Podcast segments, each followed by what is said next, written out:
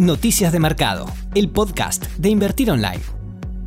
Hola, ¿qué tal? En este episodio vamos a repasar las noticias que marcaron al mercado local e internacional en esta semana. Después de más de una semana del cierre de los comicios en Estados Unidos, Donald Trump mantiene la postura de no reconocer el resultado electoral que consagra a su contrincante demócrata Joe Biden como presidente electo y a Kamala Harris como la primera mujer vicepresidenta.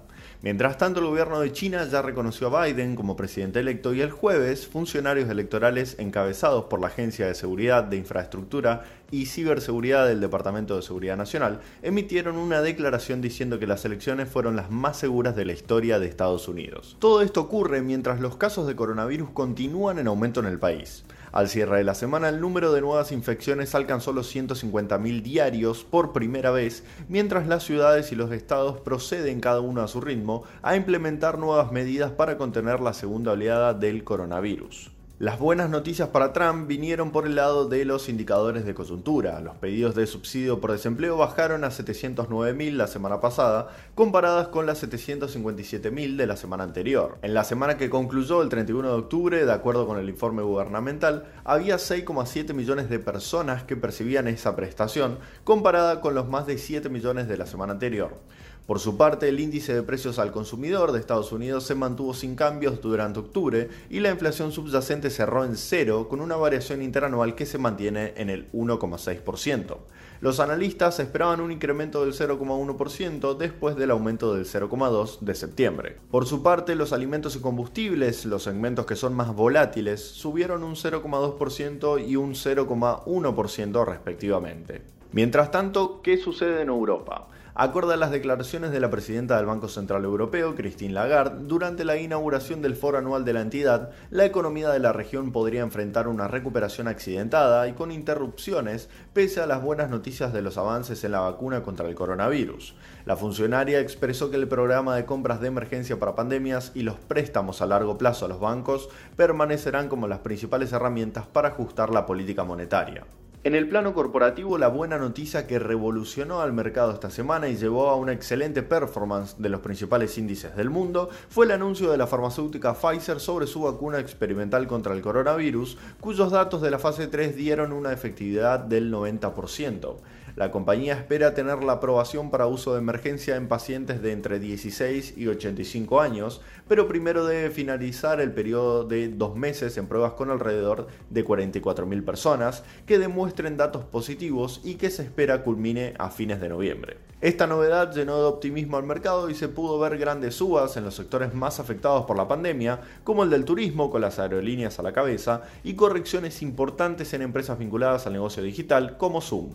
En estos días también hubo presentación de resultados corporativos importantes. La empresa de entretenimiento Walt Disney informó ingresos trimestrales mejores de lo esperado por el mercado, producto del regreso de los deportes en vivo que benefician a su canal ESPN y la paulatina recuperación de los parques temáticos de la compañía tras los cierres por el coronavirus. Mientras tanto, el éxito del canal de streaming por suscripción Disney Plus continúa creciendo a pasos agigantados. De hecho, la plataforma experimentó un crecimiento sin precedentes, pasando de 10 millones de suscriptores en sus primeras 24 horas hace un año a más de 73 millones ahora. Disney Plus ha superado a casi todos sus competidores, salvo Netflix y Amazon Prime Video, el último de los cuales tiene la ventaja de estar vinculado a la división minorista de Amazon y que por tanto su número de suscriptores tiene una relación directa con el apartado de venta. McDonald's también superó las expectativas del mercado en la presentación de sus resultados trimestrales, impulsado por el aumento de la demanda online y las ventas a través de sus estaciones de servicio. Además, el acuerdo comercial temporal con el cantante de rap Travis Scott, que está en un momento de mucha popularidad, también contribuyó fuertemente a las ventas en el trimestre con la edición especial de una de sus hamburguesas. Los ingresos totales registrados fueron por 5.420 millones de dólares e implica una caída del 2% trimestral, aunque refleja una recuperación desde la caída del 30% del segundo trimestre. En cuanto a los unicornios argentinos, despegar.com también logró superar las expectativas del mercado. La empresa informó una pérdida por acción menor a la proyectada por los analistas e ingresos que alcanzaron los 11.740 millones de dólares. Las reservas, un indicador clave para este tipo de compañías, se triplicaron frente al segundo trimestre, aunque permanecen un 86% por debajo en la comparación interanual. Además, la firma completó la adquisición de Best Day Travel Group, una de las agencias de viajes líderes en México. Por su parte, Globant, la empresa de ingeniería de software y tecnología de la información dirigida por Martín Migoya, informó un crecimiento en los ingresos del 20,9% interanual hasta los 207 millones de dólares y cerró el semestre con ingresos que crecieron un 22,4% interanual. La empresa espera cerrar el cuarto trimestre del año con ingresos que alcancen como mínimo los 220 millones de dólares y esperan un crecimiento de 6 centavos del beneficio por acción. El S&P Merval volvió a alcanzar su zona de máximos históricos en el transcurso de la última semana, aunque mostrando un poco de reversión en los últimos días para finalizar en la zona de los 50.000 puntos. De esta manera, acumula una suba mayor al 3% en el cierre de este viernes. YPF fue la acción que más dio que hablar esta semana, al subir más de un 21% con respecto al cierre del viernes pasado, luego de presentar sus resultados, que mostraron una mejoría con respecto al segundo trimestre del año, que estuvo muy afectado por la pandemia. Además, la petrolera argentina acompañó la suba del sector energético en los mercados internacionales tras el aumento del optimismo en los inversores luego de que se dieran a conocer avances positivos en el desarrollo de la vacuna que está desarrollando la farmacéutica Pfizer junto con BioNTech. Cablevisión Holding también se destacó por registrar una suba semanal mayor al 10%, seguido a continuación por el sector financiero, el cual registró una suba promedio entre los bancos del panel líder del 5.5% y de Bima con un incremento mayor al 5%. En el lado de las perdedoras se destacaron las bajas de las empresas proveedoras de servicios públicos como Central Puerto, Denor y Transener, aunque la acción que sufrió la mayor caída en la semana fue Ternium Argentina con una variación negativa del 10.33%. Con respecto al dólar, tanto el MEP como el dólar contado con liquidación se mantuvieron estables con leves variaciones a la baja que no llegaron a superar el 0.5% en ninguno de los dos casos, mientras que el dólar oficial y el mayorista avanzaron casi un 1%, acortando la brecha cambiaria con los dólares bursátiles. De esta manera, el MEP cerró la semana en 141,23 pesos y el CCL en 146,55 pesos, manteniendo la brecha por debajo del 85%.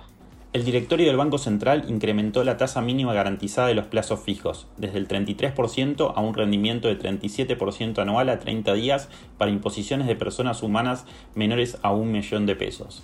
También dispuso elevar la tasa de interés de política monetaria. La tasa de las LELIX se incrementa en 2 puntos porcentuales a 38% subió 2 puntos la tasa de pases pasivos a 7 días, que queda en 36,5%, y un punto la tasa de los pases a un día a 32%.